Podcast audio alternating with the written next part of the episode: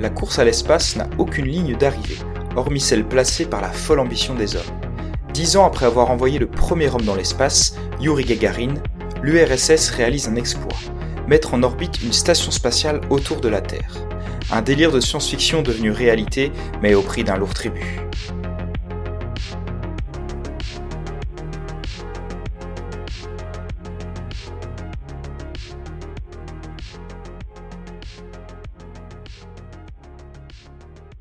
Salut Isabelle Salut Vincent Alors on a regardé un film qui s'appelle euh, Salyut 7, euh, sorti en 2017, réalisé par euh, Klim Shipenko. Est-ce qu'on peut dire quelque part que c'est le, le Gravity russe? Euh, oui, au début ça commence un peu pareil. Il y a un problème sur la station spatiale et donc du coup il faut aller réparer. Et ça bouge beaucoup. Ouais. Moi j'ai eu du mal avec euh, Gravity au début parce que ça bougeait beaucoup. Donc euh, là c'est un peu pareil mais je pense que là c'est plus des erreurs de caméra. Oui, ouais, c'est vrai, ouais. Niveau réalisation, pas forcément volontaire. ouais. voilà. Pour un film russe ça fait très américain. Héros très imposants, très caricaturaux. Ouais.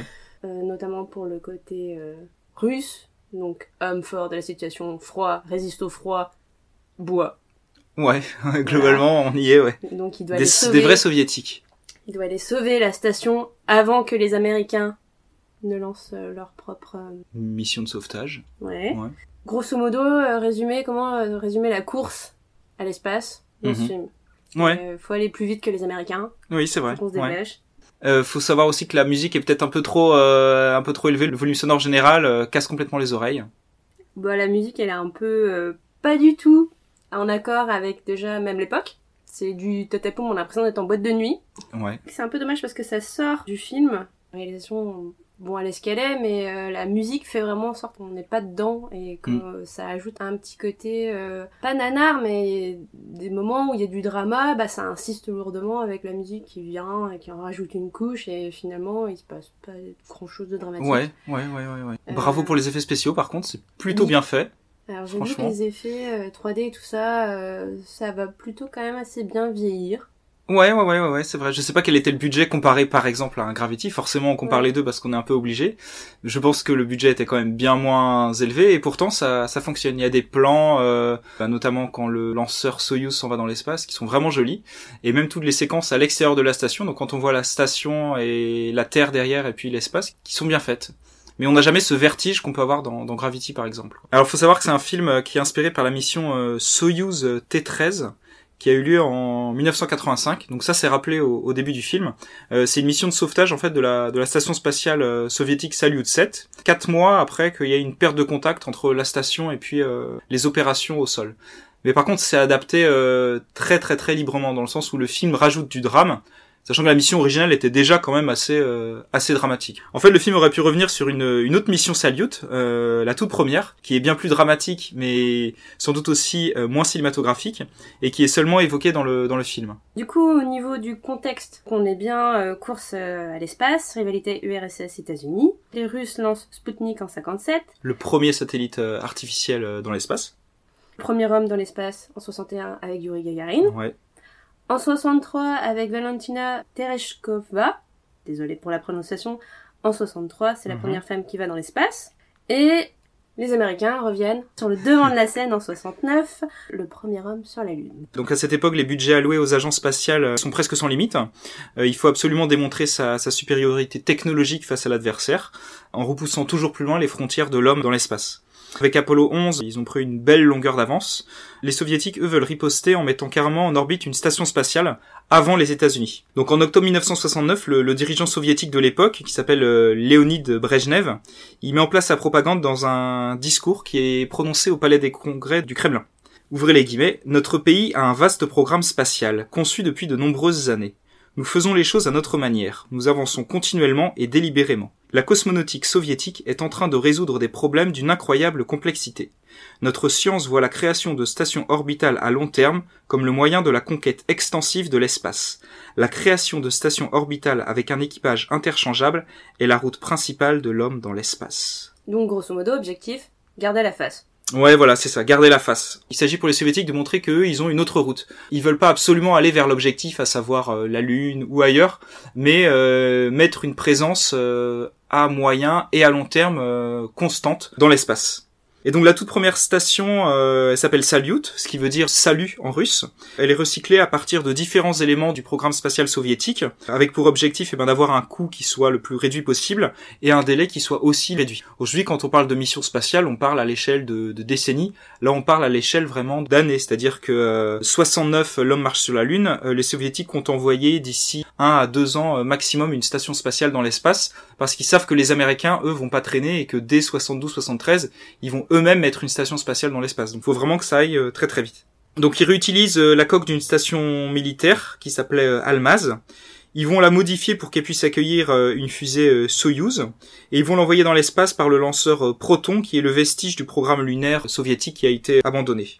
Du coup, le résultat, c'est Salyut, qui pèse près de 19 tonnes, soit la capacité maximale que l'on peut emporter euh, en lenteur euh, proton dans l'espace. Euh, au niveau de sa taille, donc c'est 15 mètres 8 de longueur et 90 mètres cubes de volume habitable avec 21 hublots pour admirer la Terre. Elle est assez laide. Hein. Si on regarde les Ouais. photos aujourd'hui, euh, c'est une espèce de tube avec des panneaux solaires euh, au bout. Pourtant, avec les mensurations qu'on vient de dénoncer, euh, Ouais, mais c'est pas très esthétique comme station. C'est loin des stations euh, spatiales esthétiques qu'on voit à l'époque dans la science-fiction même aujourd'hui. Il y a rien de, cylindrique, ça ressemble pas du tout à l'ISS. Mais bon, ça a beau être laid, c'est envoyé dans l'espace le, le 19 avril 1971. Le seul problème, c'est que le premier équipage ne parvient pas à ouvrir l'écoutille de la station et retourne donc sur Terre. Alors il y a un deuxième équipage euh, qui euh, va sur la station le 6 juin 1971, donc un peu moins de deux mois plus tard. On va citer le nom du, deuxième équipage, donc il est composé du, du commandant Dobrovolsky, de Viktor Patsayev et de Vladislav Volkov. Faut savoir que Volkov, euh, c'est le seul qui a, euh, qui a déjà volé euh, dans l'espace. Et quand ils parviennent à la station, eh bien, ils rencontrent de, de nombreux problèmes. Déjà, il y a une odeur de brûlé euh, quand ils entrent à l'intérieur. Donc, du coup, pour la première nuit, ils se réfugient dans la capsule euh, Soyuz. Il y a des problèmes sur le télescope, il y a des problèmes sur le tapis roulant qui est nécessaire pour leurs exercices euh, quotidiens, pour la bonne tenue de, leurs muscles. Il y a aussi des problèmes sur leur euh, combinaison, ce qui mène forcément et inévitablement avec du, du stress euh, et de la tension entre les trois membres de l'équipage.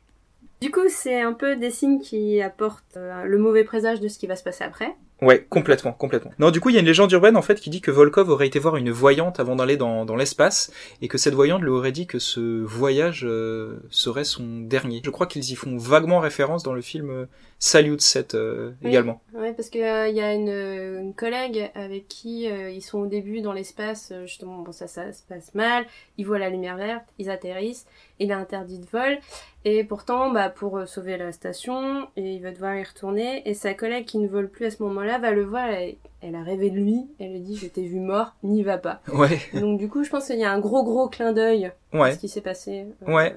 Donc c'est peut-être 1. pas qu'une rumeur. Eh ben, peut-être pas, voilà, on en, on en saura sans doute euh, Enfin. pas plus. Dans, tout cas, dans tous les cas, elle avait peut-être raison cette dame, du coup. Oui, c'est vrai, oui, oui, c'est vrai. Bravo à cette voyante.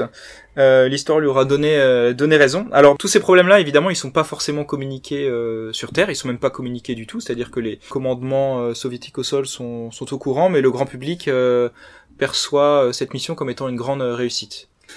Et donc du coup, le 29 juin 1971, eh bien, le retour est prévu sur Terre de l'équipage de Salyut 1. Donc ils pénètrent dans la capsule Soyuz qui est censée les ramener. Et puis, petite frayeur, le voyant qui indique que l'écoutille entre la capsule Soyuz et la station est ouverte reste allumé, ce qui indique euh, leur mort s'ils se détachent de la station. Donc il rouvre l'écoutille et il la referme et, euh, tout va bien, le voyant s'éteint finalement. Mais après s'être détaché de la station, ils entendent en fait un sifflement, un sifflement constant. Donc ils cherchent un peu partout ce qui se passe, mais c'est un problème de vanne qui est situé sous le siège de l'un des membres de, l'équipage. Résultat, quelques minutes plus tard, euh, ils étouffent et ils meurent tous les trois. C'est un grand choc pour l'URSS, mais aussi pour le reste du monde. Même le président américain fait une déclaration vis-à-vis de ça, parce que même les Américains étaient en émoi face à cette triste histoire. Mhm. Donc, je- je cite Le peuple américain se joint à vous pour exprimer, à vous et au peuple soviétique, notre profonde compassion pour la mort tragique des trois cosmonautes soviétiques. Le monde entier a suivi les exploits de ces courageux explorateurs de l'inconnu et partage l'angoisse de leur tragédie.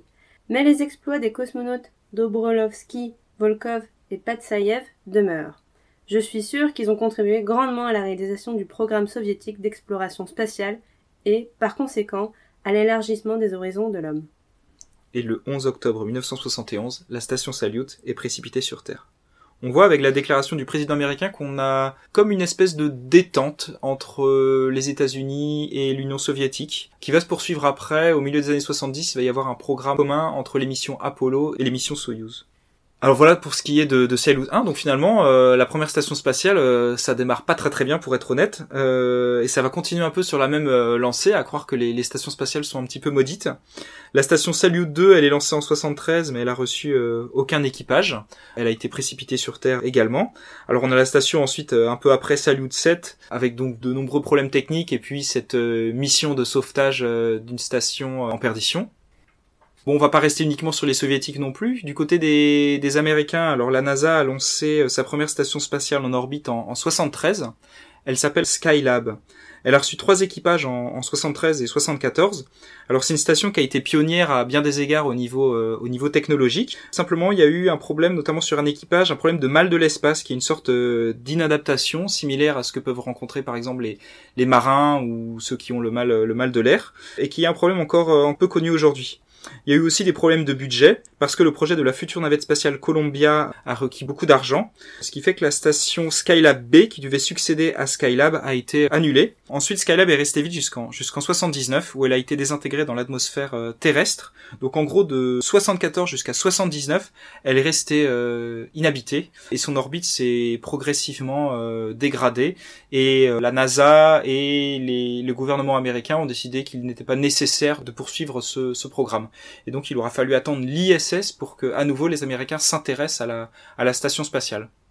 D'accord. Bah en fait, euh, il y a eu un décrochement parce que les gens étaient de moins en moins intéressés, il me semble, à ce moment-là aussi. Ouais, aussi c'est vrai, euh, le grand public se désintéressait un petit peu de l'espace. C'est la fin de la course à l'espace finalement, et on remplace les missions habitées dans l'espace, euh, les missions Apollo ou Skylab, par des sondes, et notamment les, les sondes Voyager en 1977.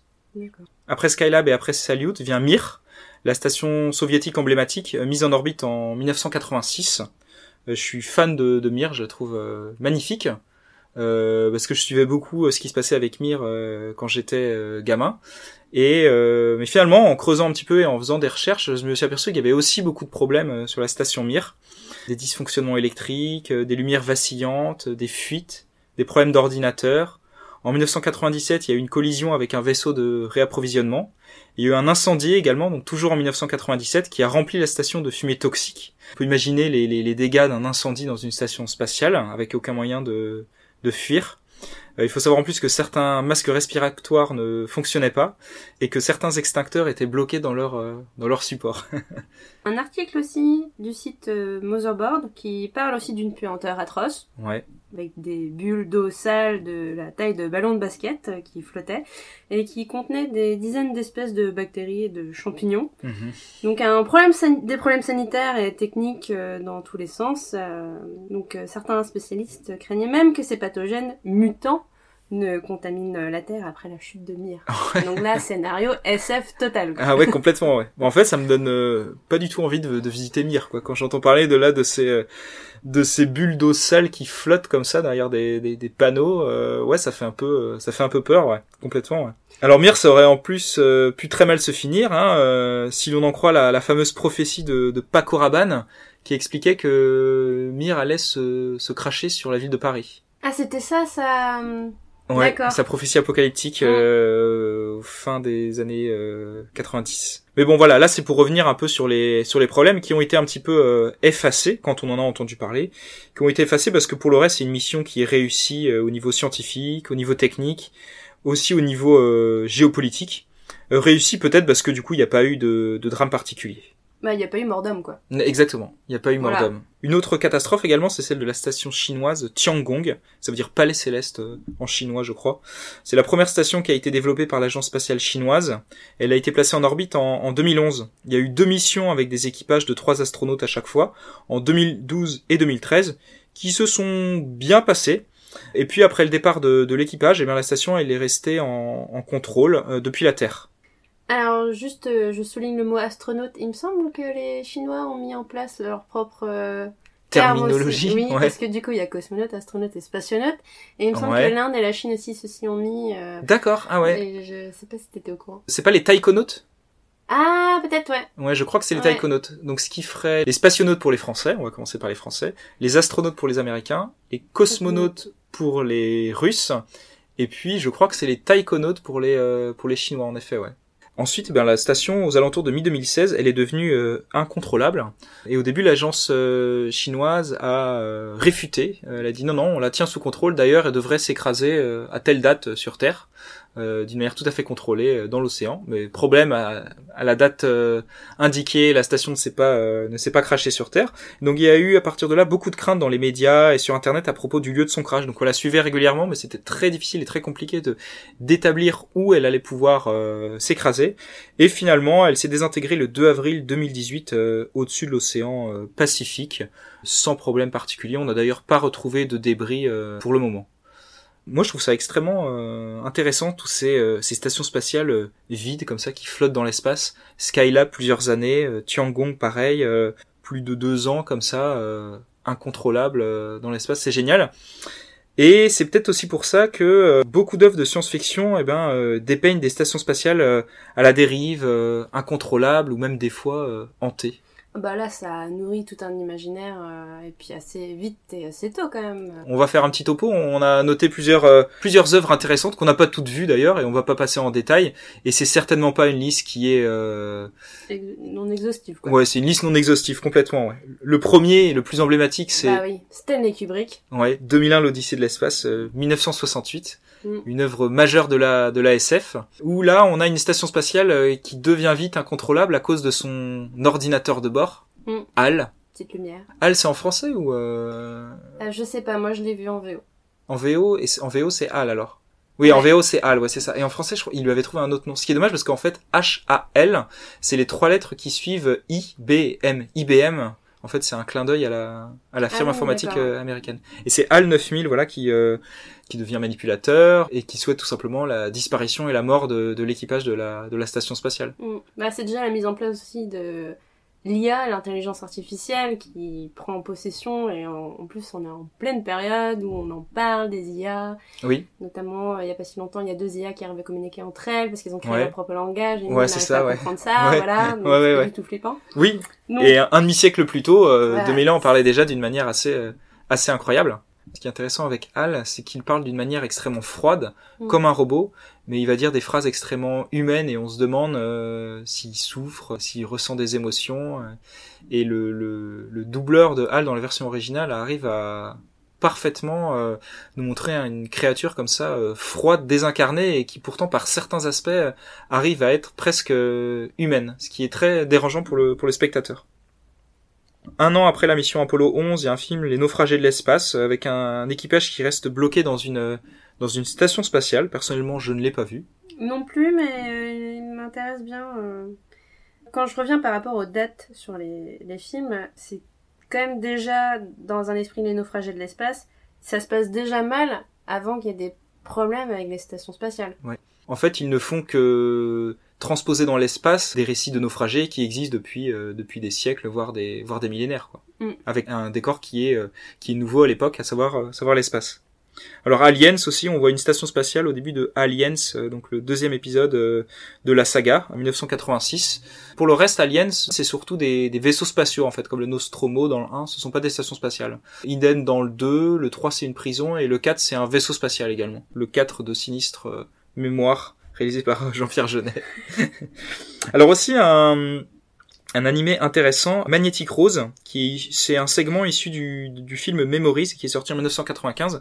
Memories, en fait, il contient trois, euh, trois chapitres, dont celui-ci, sur une histoire de Katsuhiro Otomo et de Satoshi Kon. Je sais pas si tu connais euh, Satoshi Kon. Euh, Satoshi Kon, si, parce que j'ai vu les films Perfect Blue et Paprika. Ouais, Euh, Millennium Actress aussi, il me semble. euh, oui, ouais, Et euh, Otomo, Monsieur Otomo, c'est Monsieur Akira, non? Ouais, exactement. C'est Monsieur Akira et Steam Boy aussi.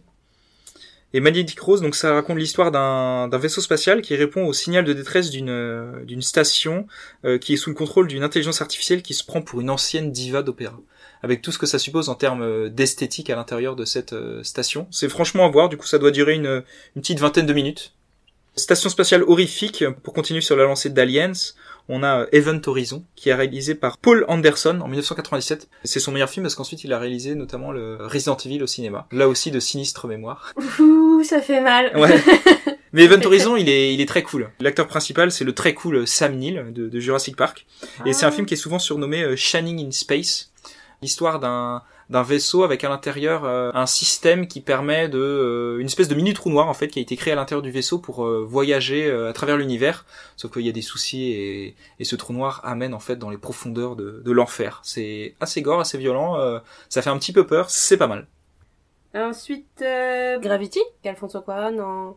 ça commence avec la réparation du télescope spatial euh, Hubble. Et on voit euh, l'héroïne passer de, de, de l'ISS, station chinoise d'ailleurs, euh, et un film qui techniquement est incroyable quand même. Ouais. Avec ce film-là, je me suis rendu compte, enfin sur le coup en tout cas, que j'avais pas envie d'aller dans l'espace et que je me suis rendu compte à quel point l'être humain n'était pas adapté à l'espace, quoi, et que c'était un environnement euh, hostile et pas du tout magique comme on pouvait le voir jusque-là dans les euh, dans les films euh, un peu moins réalistes, on va dire, quoi. Et Ah, de ce côté-là, il représente bien une espèce de, de vertige que tu as euh, dans l'espace, quoi, et à quel point tes sens sont complètement euh, bouleversés. quoi. Après, on a aussi un film qui est sorti en 2017, donc là, un film d'horreur, on va dire, ce serait un mélange entre Gravity et euh, Alien, qui s'appelle Life, réalisé par Daniel Espinosa. C'est l'histoire de l'équipage de la Station Spatiale Internationale qui récupère un petit morceau de matière organique, on va dire ça comme ça, euh, qu'ils ont été chercher sur Mars, qui réussissent à réactiver et à nourrir en fait cette matière organique euh, grossit progressivement et euh, commence à avoir très très faim, ce qui met en danger l'équipage de l'ISS. Et franchement, la station est très bien représentée, euh, globalement ça joue plutôt bien, euh, ça fait pas forcément peur, mais il y a beaucoup de, de suspense et il y a une fin typique euh, des films d'horreur qui laisse une énorme ouverture euh, pour une suite ou voire pas pour une suite du tout, c'est pas grave, mais c'est vraiment sympa. Donc je le conseille. Vu comment tu as parlé du, de l'échantillon qu'ils ont nourri, tout ça, moi j'imagine Flubber, donc j'imagine que la suite c'est Flubber. ouais, c'est ça. En fait, c'est une préquelle de Flubber. ouais. mais Flubber, c'est un extraterrestre en plus, hein, je crois, non? Ah, je souviens. Il vient pas d'une autre planète? Ouais, Ah, j'en sais rien, pas je sais pas. Je Ah, Ah, si, bah si, c'est un scientifique qui le crée. euh, Si, si, bien sûr. Bah oui. On devait faire une rétrospective. euh, Robin Williams. Ouais. Non, on fera une, euh, on fera un podcast consacré à Flubber, je pense. il, y a, il y en a besoin. Un dernier film auquel je pense là, c'est euh, l'immonde Cloverfield euh, Paradox, qui est sorti cette année euh, en exclusivité sur euh, Netflix, mais je sais pas si c'est une exclusivité de, de valeur, euh, avec une station spatiale qui contient un accélérateur de, de particules euh, qui met le bordel entre différentes euh, dimensions. Il est pas à voir. Il est pas à voir. D'accord. Non. Ok. Donc voilà, dans le cinéma, mais on en oublie sans doute euh, plein, plein, plein, plein, plein. Dans les jeux vidéo également, euh, System Shock 2 en 1999, une station spatiale là encore occupée par une intelligence artificielle euh, devenue folle.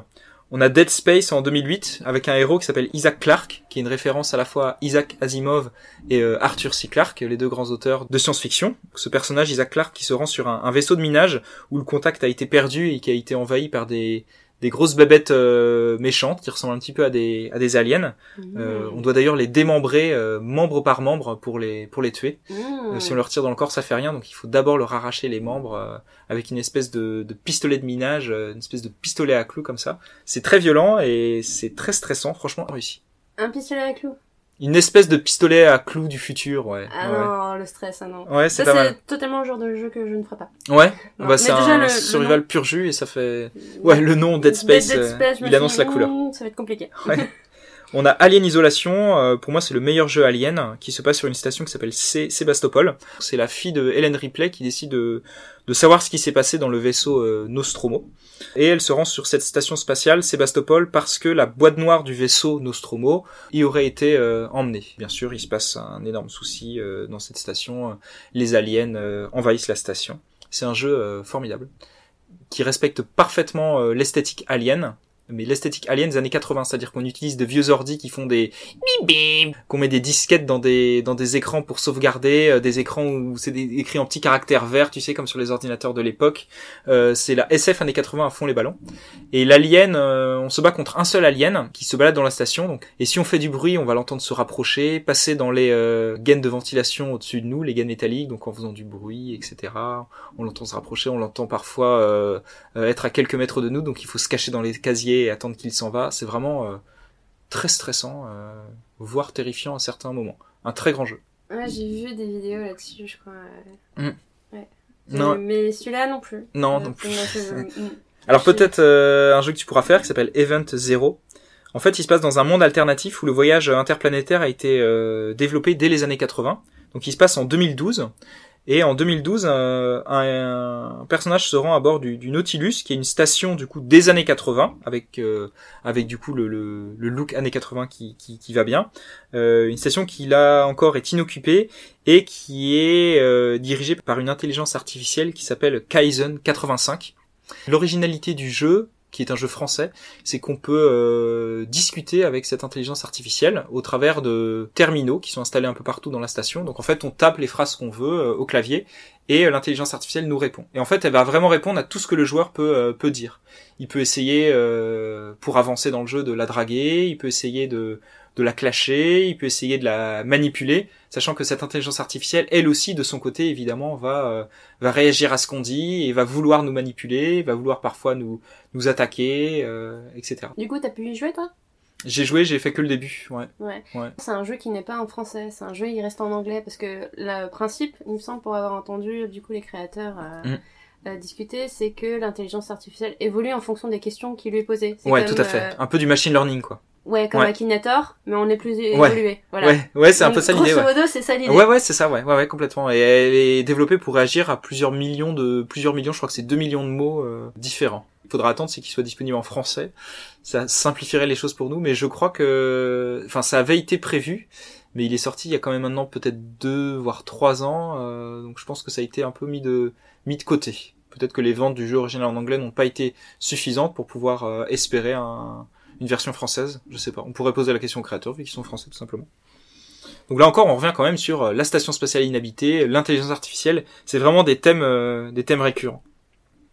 Après, euh, littéralement, il y a No Man's Sky qui s'est craché à son lancement, Ouais, non? On, ouais. peut, on peut dire ça comme ça? Ouais, c'est vrai, ouais. Bon, ouais. bien que maintenant, avec euh, tous les DLC ou les, euh, Ouais, les ajouts qui ont été faits, euh, le jeu semble bah, maintenant intéressant, Ah ouais, mais complètement, bon, ouais, ouais. passer, passer sous le tapis, quoi. Ah ouais, ouais, un peu, ouais. Un jeu qui se passe euh, dans l'univers entier. Enfin, il y a des milliards, je crois, de planètes. euh, euh, comment ça s'appelle C'est du- de la génération procédurale de planètes, en fait, qui permet de générer des planètes comme ça à la volée, avec des styles, euh, des esthétiques euh, et des paysages euh, différents. Euh, du coup, un monde euh, grand, voire même trop grand.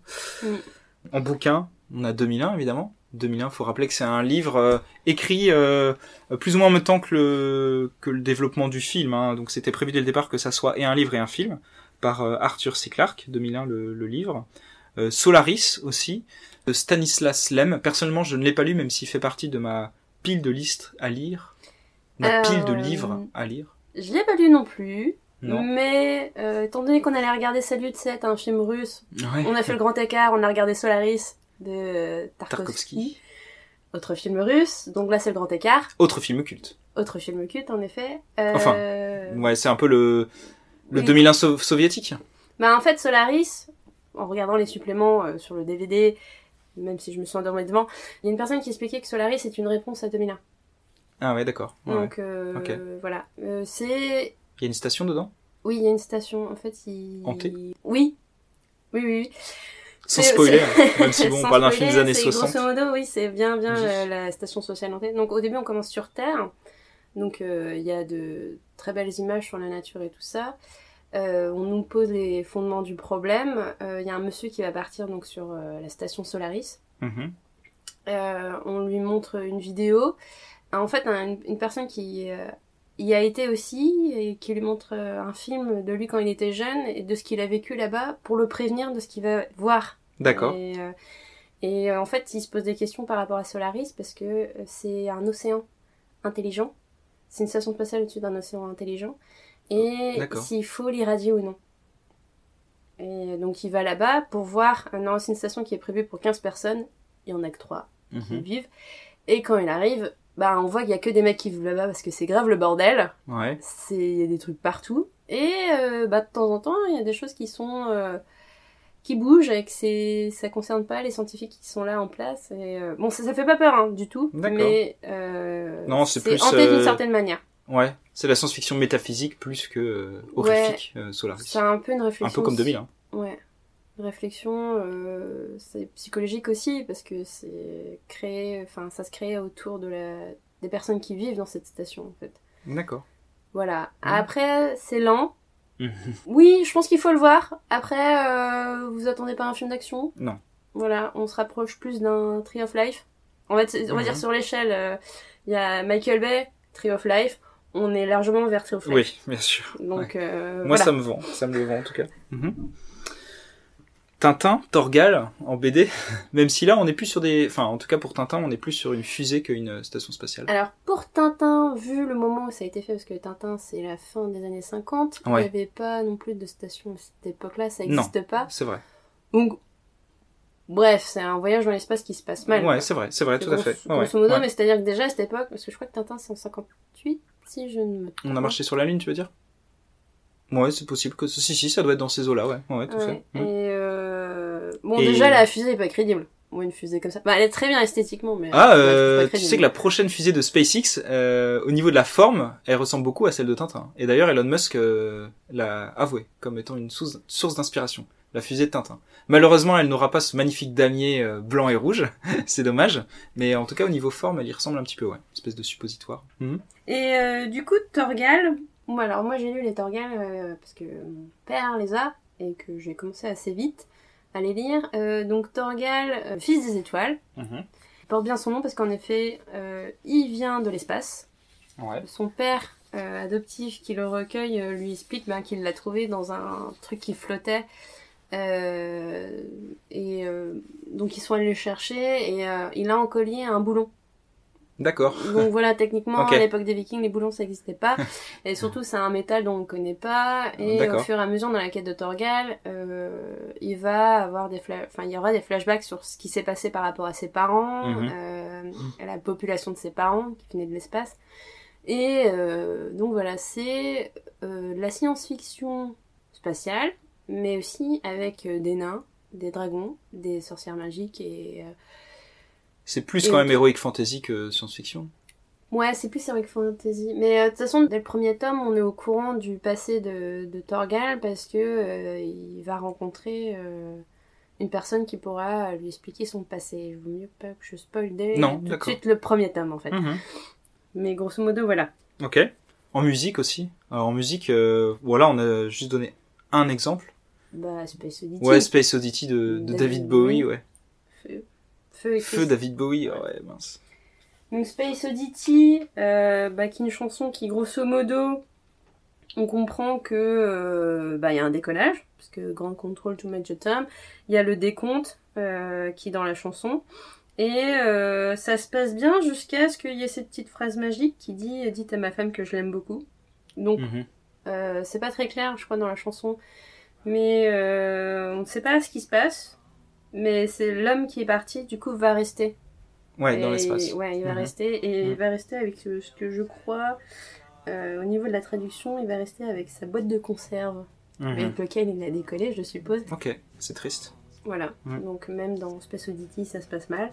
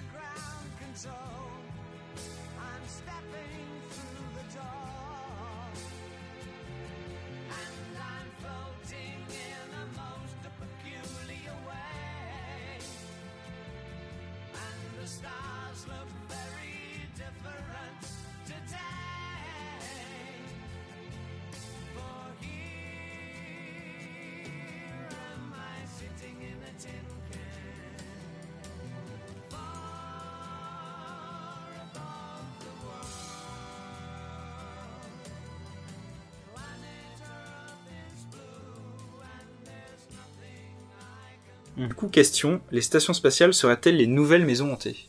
Remplissent à peu près les critères. Mhm. Isolement de l'espace, Ouais. la solitude, la nuit, le vide. Donc euh, les euh, peurs fondamentales, l'inconnu, la nuit. L'espace, ben on peut pas fuir comme on peut. Il Mhm. n'y a pas d'issue. Mhm. Euh, C'est ce qui me gêne parfois dans les films de maisons ouais. hantées. Ils partent jamais de la maison ou ils restent pour une raison euh, X ou Y, quoi. Oui. euh, alors qu'ils savent que la nuit prochaine, ça va être horrible, ça va être terrible pour eux, mais ils restent quand même. L'espace, on peut pas sortir euh, si on n'a pas de, de capsule ou quoi. Enfin, à l'extérieur, c'est vraiment le, le grand vide du, du cosmos. Donc forcément, forcément la mort. Hum, ensuite, ben il y a euh, tout ce que bah, pour les maisons hantées, tout ce qui est fantôme. Bah là, c'est plus tout ce qui est intelligence artificielle, Ouais. Extraterrestre, qui Ouais. s'incruste dans ton vaisseau, qui te bouffe par le bide. Mhm. Ouais. Oui, Aliens, qui malgré tout est un peu plus euh, rationnel quand même que des que des fantômes. Quoi. On peut imaginer Mhm. des formes de vie extraterrestres, euh, pathogènes euh, ou des monstres, ouais, de type Alien ou de type de celui qu'on voit dans dans Life par exemple. Quoi. Il y a le slogan d'Alien qui résume un petit peu tout finalement. dans l'espace, personne ne vous entendra crier.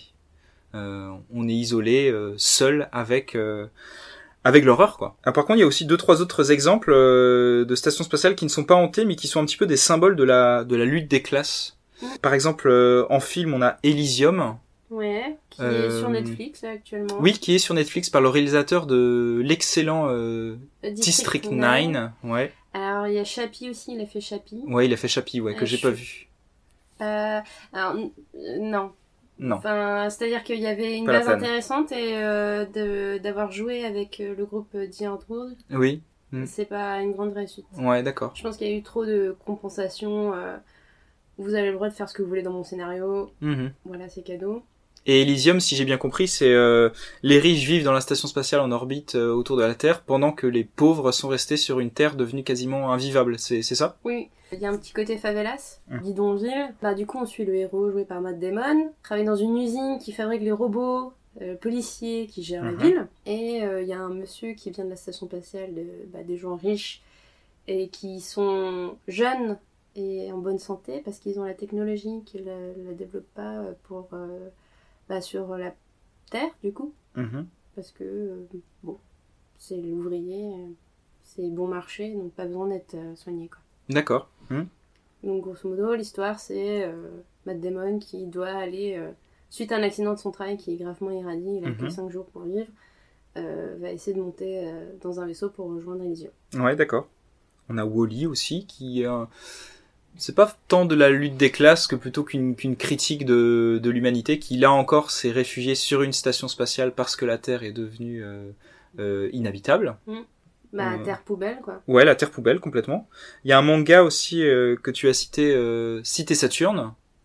Oui, la cité Saturne, là, bah, justement encore un problème. En fait, chaque fois il y a un problème écologique dans tous ces films maintenant qu'on y pense par rapport à la lutte des classes. Mhm. Donc là, la cité Saturne, la Terre est protégée, donc plus personne n'a le droit d'y vivre. Et euh, du coup, ils ont créé une cité qui s'appelle la cité Saturne, et elle est en forme d'anneau, donc d'où clin d'œil cité Saturne. Mhm. Il y a euh, des castes, il y a les gens pauvres qui vivent en bas, euh, les gens du milieu.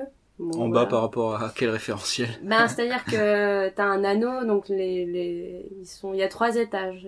A- D'accord, ils d'accord, sont plus bas. Ouais. Ils ont pas de vitres, pas de Mhm. lumière. Ils ont Ah que des, des ampoules incandescentes. Ouais. Euh, le milieu, je m'en souviens plus trop. Et, Classe euh, intermédiaire, y a- certainement. Ouais, la classe ouais. intermédiaire. Mhm. Et il y a les riches qui ont des grandes baies vitrées aussi Pour observer le cosmos en plus. pour observer euh, du coup la Terre de loin. Mhm. Et, Et le héros, c'est un laveur de vitres, c'est ça? Voilà, le Ouais, héros, c'est un laveur de vitres. Ouais. C'est un Donc, métier vient- dangereux. Ouais, c'est un métier dangereux. Mais il vient du bas, du coup, et il a l'occasion de, de, de voir comment c'est là-haut, quoi. Ouais, il peut aller à tous les étages du coup, et laver les vitres. D'accord. Donc, Laver les vides de la cité Saturne. Mhm. Du coup, toujours dans l'idée euh, de, de lieu poubelle, il y a un livre de jeunesse, parce que ça m'avait frappé du coup en, en regardant euh, toutes ces listes-là, c'est Les oubliés de Vulcain. Mhm. Et euh, bon là, c'est pas non plus une station spatiale, mais c'est grosso modo, euh, Vulcain, c'est la planète poubelle des autres, des autres planètes. Ouais.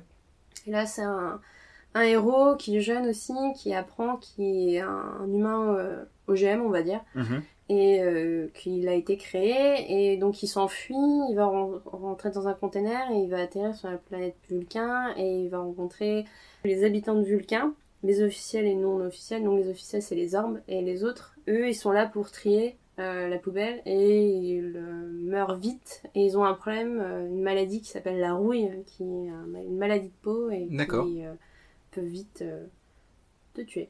Ok. Mhm. Voilà. Mhm, mhm. Alors, je me suis demandé pourquoi les dans ces œuvres-là, euh, on faisait des stations spatiales des symboles de la de la lutte des classes.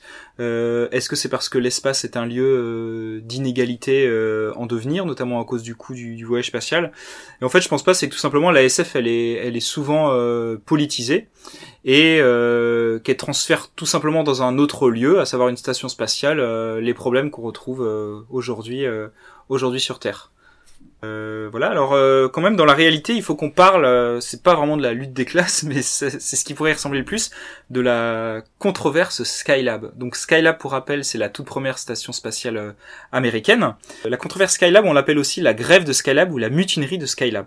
En fait, le 28 décembre 1973, l'équipage de trois astronautes de la mission euh, Skylab 4, qui était la dernière mission habitée, euh, l'équipage décide de couper les communications avec la Terre et ils arrêtent leur travail scientifique.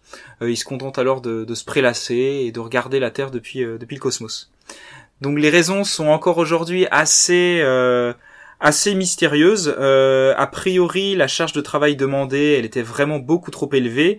L'équipage n'aimait plus du tout le fait que chaque heure de leur journée était planifiée d'une manière extrêmement précise. L'équipage ne communiquait pas aussi sur les nombreux problèmes techniques qui survenaient sur la station, donc ça augmentait le, le stress. Et puis d'une manière générale, euh, l'état psychologique de l'équipage était, euh, était moyen. La grève s'est ensuite arrêtée, et finalement cet euh, épisode a eu beaucoup de conséquences sur la manière dont sont organisés les, voyages de longue durée euh, dans l'espace et sur leurs effets psychologiques. C'est pas, il y a beaucoup beaucoup de problèmes. On a vu, revu des œuvres qui parlent de ces problèmes, mais les stations sont aussi et surtout une preuve du génie de l'ingénierie spatiale, parce que c'est en faisant des erreurs qu'on apprend. Exactement, ouais. et la conquête de l'espace euh, a eu euh, beaucoup de drames euh, dans les stations spatiales, mais, mais pas uniquement. Donc, ouais, en effet, ouais. on apprend avec ses, avec ses erreurs. donc du coup, des hommes tournent au-dessus de nos têtes euh, 16 fois par jour à bord de l'ISS. Mhm. Donc ISS, symbole de réussite internationale. Oui, international, c'est vrai. Ouais, Avec- mais c'est dans le nom et c'est important quand même euh, que des nations euh, différentes euh, et autrefois euh, euh, des nations qui étaient opposées réussissent à travailler ensemble sur un projet de, spatial de, de très grande ampleur. Euh, ouais, c'est une, une réussite, ouais. Mm. Bah l'union fait la force. Exactement, ouais. Euh, donc l'ISS avec euh, plus de 50 expéditions. Des expériences visant surtout à étudier le corps humain dans l'espace. Oui, c'est vrai, le, étudier comment réagit le corps, euh, notamment sur des sur des longs voyages, euh, mais pas uniquement. Il y a aussi des expériences euh, physiques, il y a aussi des expériences euh, d'agriculture spatiale avec le projet Veggie notamment pour cultiver des, des laitues dans la station. Faut savoir que la station, elle est quand même assez critiquée par le grand public, mais aussi par des par des scientifiques pour son coût principalement, euh, comme si on craignait que la station ne s'accapare tout l'argent du spatial pour elle. Euh, Elle est aussi critiquée parce que on dit que l'exploration humaine euh, coûte trop cher et n'a finalement que peu d'intérêt. Euh, c'est risqué d'envoyer des hommes dans l'espace, ça coûte cher. On pourrait plutôt laisser l'espace aux sondes spatiales qui se déplacent plus vite et qui transportent plus d'instruments et qui sont beaucoup plus efficaces en termes de résultats scientifiques scientifiques purs. Euh, mais malgré tout, la station, euh, elle reste l'avant-poste de l'humain euh, dans l'espace, à 400 km au-dessus de nos têtes. Euh, comme l'avait rappelé assez intelligemment Chris Hadfield, qui est un astronaute canadien, qui est connu notamment parce qu'il a repris euh, Space Oddity euh, à la guitare dans la, dans la station spatiale. C'est vrai? Oui, ouais, ouais. Ah, c'est chouette. Ouais, la vidéo est à voir, ouais. Et donc il a, il a expliqué, je cite, La station est bien plus qu'un laboratoire à distance où un petit nombre de personnes et de robots effectuent quelque chose que tout le monde ignore. La station est bien plus que cela. Elle est le premier avant-poste de l'homme dans l'espace. Elle est un moyen de voir notre monde comme il n'avait jamais été vu auparavant dans l'histoire de l'espèce humaine. Et Ouais. du coup, pour demain, Pour demain, eh bien pour demain, euh, la retraite de la station spatiale internationale. C'est un petit peu triste quand même. La fin de l'ISS est prévue pour 2024. Euh, Alors on ne sait pas encore si elle sera maintenue quelques années supplémentaires dans l'espace, si elle sera désorbitée ou si elle sera cédée à des entreprises euh, privé, pourquoi pas pour faire du tourisme euh, spatial, peut-être que là on rêve un petit peu. Dans tous les cas, euh, il y a toujours des projets de station spatiale.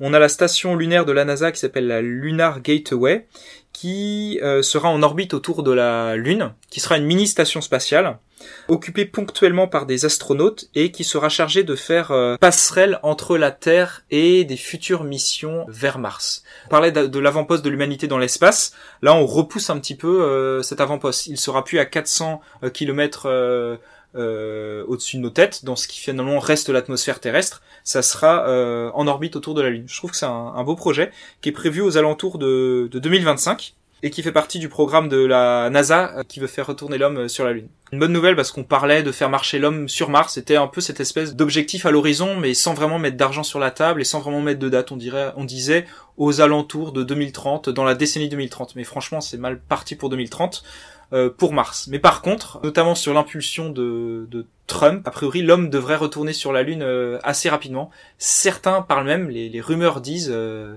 dans la décennie 2020, 2025, voire même peut-être avant.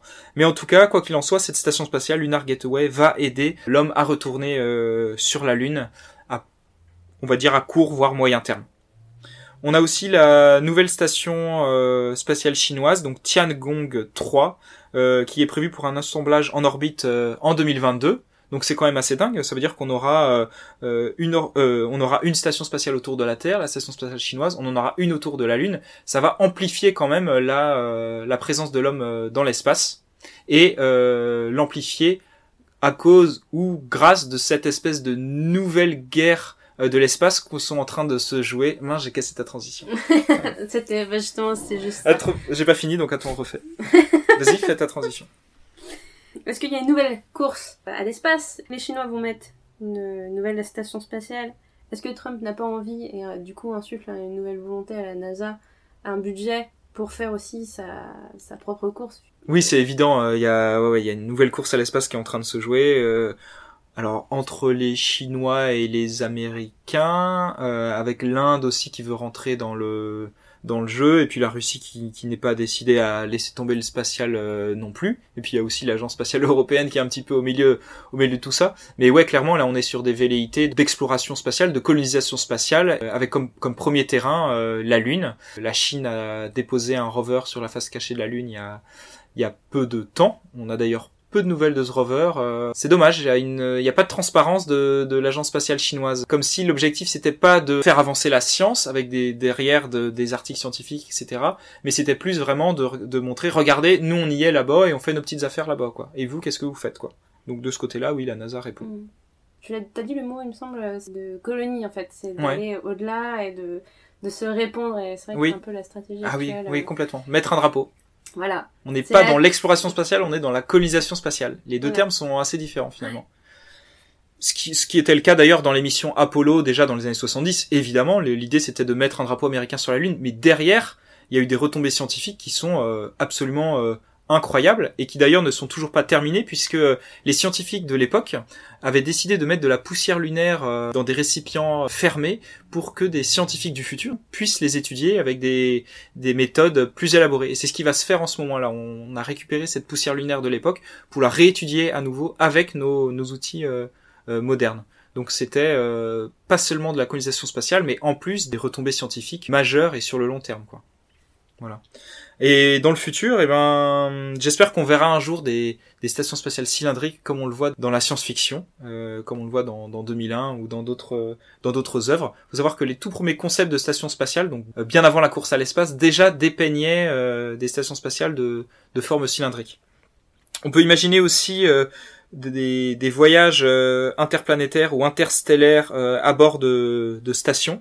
Dans les années 60 et 70, quand quand on croyait tout possible et quand on pensait que l'homme euh, à, moyen terme allait vraiment euh, coloniser tout le système solaire, euh, il y a un professeur qui s'appelle Gérard O'Neill qui avait imaginé des, espèces de cylindres rotatifs dans l'espace qui pourraient héberger jusqu'à des, des millions de personnes, donc en gravité artificielle, et qui permettraient des voyages interstellaires. Pour information, on voit un cylindre O'Neill à la fin du film Interstellar, je ne vais pas spoiler, mais euh, ceux qui l'ont vu euh, comprendront et reconnaîtront cette, euh, cette station qui est appelée la station Cooper dans le film.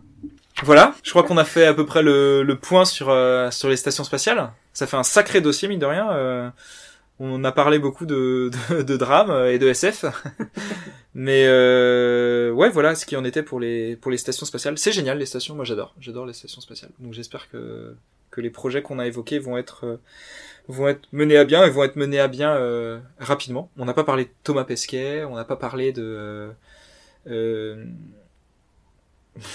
voilà, bon, on a tout dit. Ouais, pour un, pour un autre moment, Thomas Pesquet. Ouais, on parlera de Thomas Pesquet à un autre moment. voilà. Bah, ça pourrait être euh, notre prochain objectif, lire le livre de Marion Montaigne. Ouais, la BD de Marie Montaigne qui Ouais. revient sur l'aventure de, de Thomas Pesquet. Ouais. En plus, euh, elle- je trouve qu'elle elle vulgarise Elle très très bien. bien. Bah, t'as jamais regardé euh, Professeur Moustache? J'ai pas regardé Professeur Moustache, mais par contre, je, je lisais euh, Tu te coucheras moins bête. Ouais, tu mourras moins bête. Ouais, tu mourras moins bête, ouais, c'est ça. Bah, du coup, c'est, enfin, j'ai, j'ai, j'ai lu les deux, mais euh, c'est, Mm. Oui, elle est, elle est très douée. Ouais. Ouais. c'est très, elle est très douée pour vulgariser et en plus c'est, c'est drôle. Ouais. Donc euh, ouais, je pense que c'est une BD à lire. Mais en plus, il va retourner bientôt sur la station spatiale internationale. Une deuxième mission a été validée pour euh, Thomas Pesquet. Ah, Je trouve ça un petit peu injuste que des gens aient le droit d'y aller deux fois, euh, sachant qu'il y a sans doute euh, des milliers de personnes euh, qui attendent derrière sur liste d'attente. Mais bon, c'est c'est comme ça. Et c'est vrai que Thomas Pesquet a eu l'avantage euh, de très bien communiquer euh, sur l'espace, et je suis sûr qu'il a fait naître beaucoup de vocations. Ah, moi, je pense qu'il est, community manager pour l'espace, lui. Ouais, c'est le Ouais. community manager officiel de l'espace. C'est plus ou moins fini pour l'espace euh, pour aujourd'hui, encore que. Encore, Encore que. que. On va finir quand même par un petit aparté euh, culturel. Moi, je voulais parler d'un jeu vidéo qui s'appelle euh, The Witness, qui est un jeu développé par Jonathan Blau et son équipe. Jonathan Blau, c'est aussi le développeur euh, de Bread, un jeu de plateforme puzzle qui était sorti en, en 2008. Et Bread avait lancé à l'époque euh, toute cette vague de jeux indépendants ou semi-indépendants, c'est-à-dire des jeux un peu développés euh, dans leur garage par des gens souvent euh, très très talentueux mais qui n'avaient pas de quoi euh, euh, s'associer à de gros éditeurs. Donc on a, on a vu naître depuis une, petite décennie de nombreux jeux indépendants, très bons, très mauvais, mais en tout cas beaucoup beaucoup de jeux. Et donc The Witness, c'est le deuxième jeu de Jonathan Blau. Ce serait un mélange entre Myst et la série Lost, entre le jeu d'énigmes Myst, qui est un très vieux jeu, et euh, la série Lost, c'est-à-dire qu'on se réveille sur une île euh, déserte, euh, une île magnifique avec un style un petit peu cartoon, mais qui est vraiment très très belle, qui est pas très grande, mais on peut quand même s'y perdre, et il faut résoudre des centaines, des centaines, centaines d'énigmes. C'est des énigmes qui sont très particulières et qui peuvent être un peu déroutantes au départ, dans le sens où ça ressemble un petit peu à des énigmes qu'on pourrait voir sur un jeu iPhone ou euh, sur un, euh, un magazine euh, de vacances, les magazines avec des filles à poil sur la couverture qu'on joue quand on est sur la plage, un peu mots croisés ou mots fléchés, enfin bref, des jeux, des mini-jeux très simples, des séries de tableaux comme ça qu'on résout les, uns la suite des autres, et en fait qui, qui se complexifient au fur et à mesure. Et le jeu a cela de talentueux qu'il n'y a aucun tutoriel, il n'y a jamais aucun mot, aucune parole, euh, aucune musique ou quoi pour t'expliquer euh, une énigme, c'est-à-dire que c'est par toi-même avec ta propre euh, intelligence, avec ta propre déduction que tu vas réussir à comprendre comment fonctionne l'énigme et à les remplir comme ça les unes à la suite euh, des autres. Et c'est un jeu qui est doué aussi parce qu'il te fait, euh, il faut parfois sortir du cadre de l'énigme, réfléchir un peu, on dit euh, en dehors de la boîte, en dehors du cadre. Donc il faut vraiment sortir de ce que tu vois et réfléchir différemment pour essayer de, de résoudre des énigmes.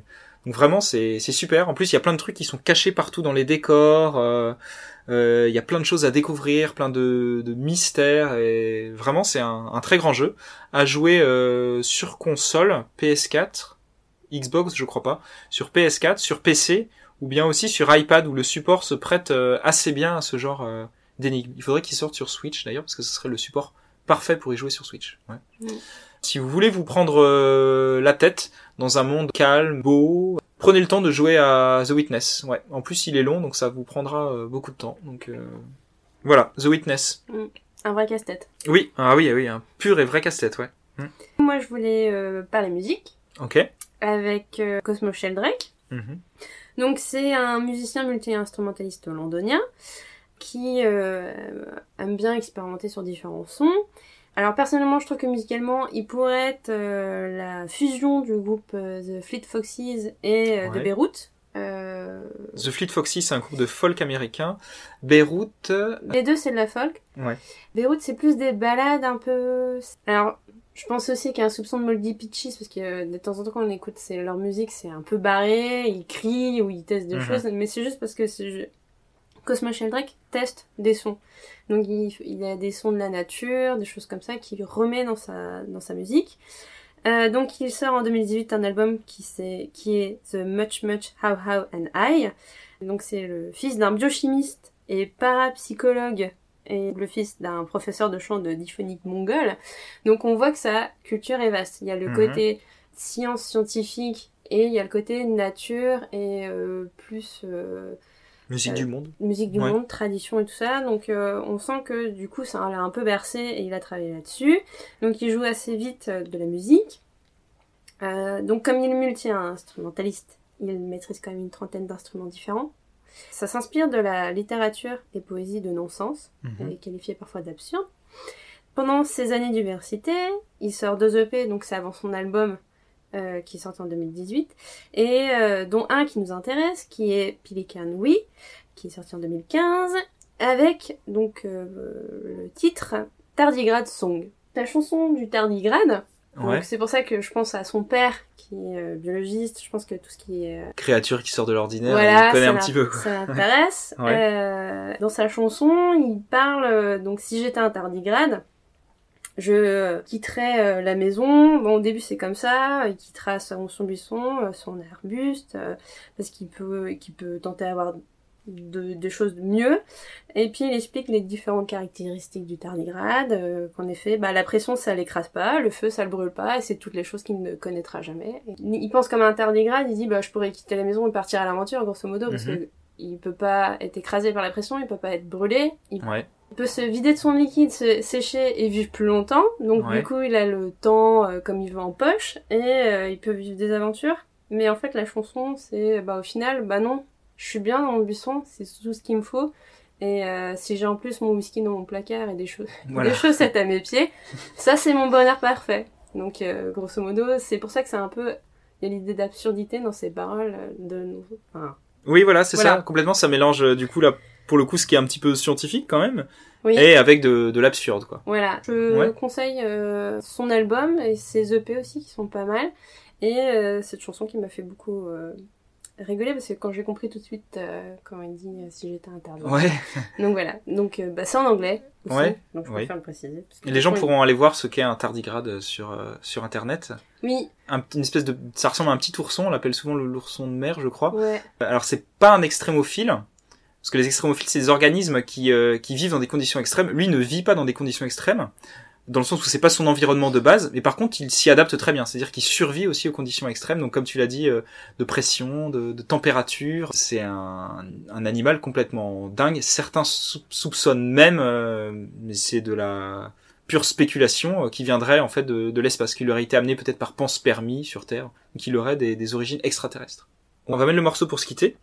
Et en même temps, on va rappeler aux gens euh, qui peuvent s'abonner euh, au podcast. Allez sur le site www.dans-la-lune.fr, s'abonner à la page Facebook, euh, voire éventuellement au compte euh, Twitter. Nous laisser 5 étoiles euh, sur iTunes, au moins 4. Je sais pas si on peut mettre 4 et demi. Enfin, c'est mieux de nous laisser 5 étoiles avec un petit commentaire. et des questions peut-être? Ouais, des questions, n'hésitez pas si vous avez des questions sur le thème, euh, voilà, les laisser, à les déposer, on y répondra avec euh, avec très grand plaisir. Techniquement, enfin officiellement, c'est le premier podcast. Officieusement, officieusement, c'est le cinquième. euh, deux qui ont été publiés, mais que je vais enlever parce que euh, ça correspond pas avec la chronologie. Il faut que ce soit le numéro un. Euh, on a essayé d'en enregistrer deux autres, mais ça n'a pas fonctionné. Donc là, c'est un petit peu une nouvelle formule où euh, on a un thème général, mais on digresse quand même beaucoup autour. Peut-être que là, on a trop digressé, peut-être pas assez. euh, voilà, certainement, euh, ça va être encore amené à, à évoluer. Donc à voir suite au prochain épisode. La suite au prochain épisode. Merci Isabelle. Bah, merci Vincent. Et donc on se quitte avec euh, Cosmo Sheldrake. Musique